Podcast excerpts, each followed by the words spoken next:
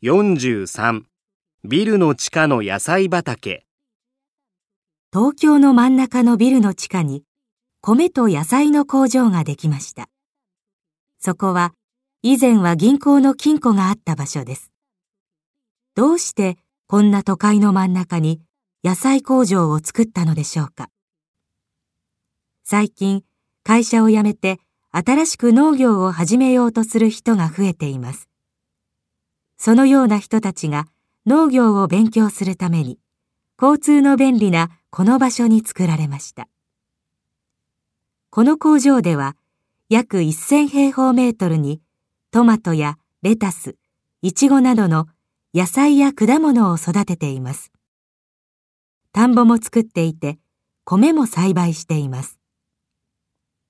照明や部屋の温度などはコンピューターによって管理されています。また、土をあまり使わないで、主に水の中で栽培しています。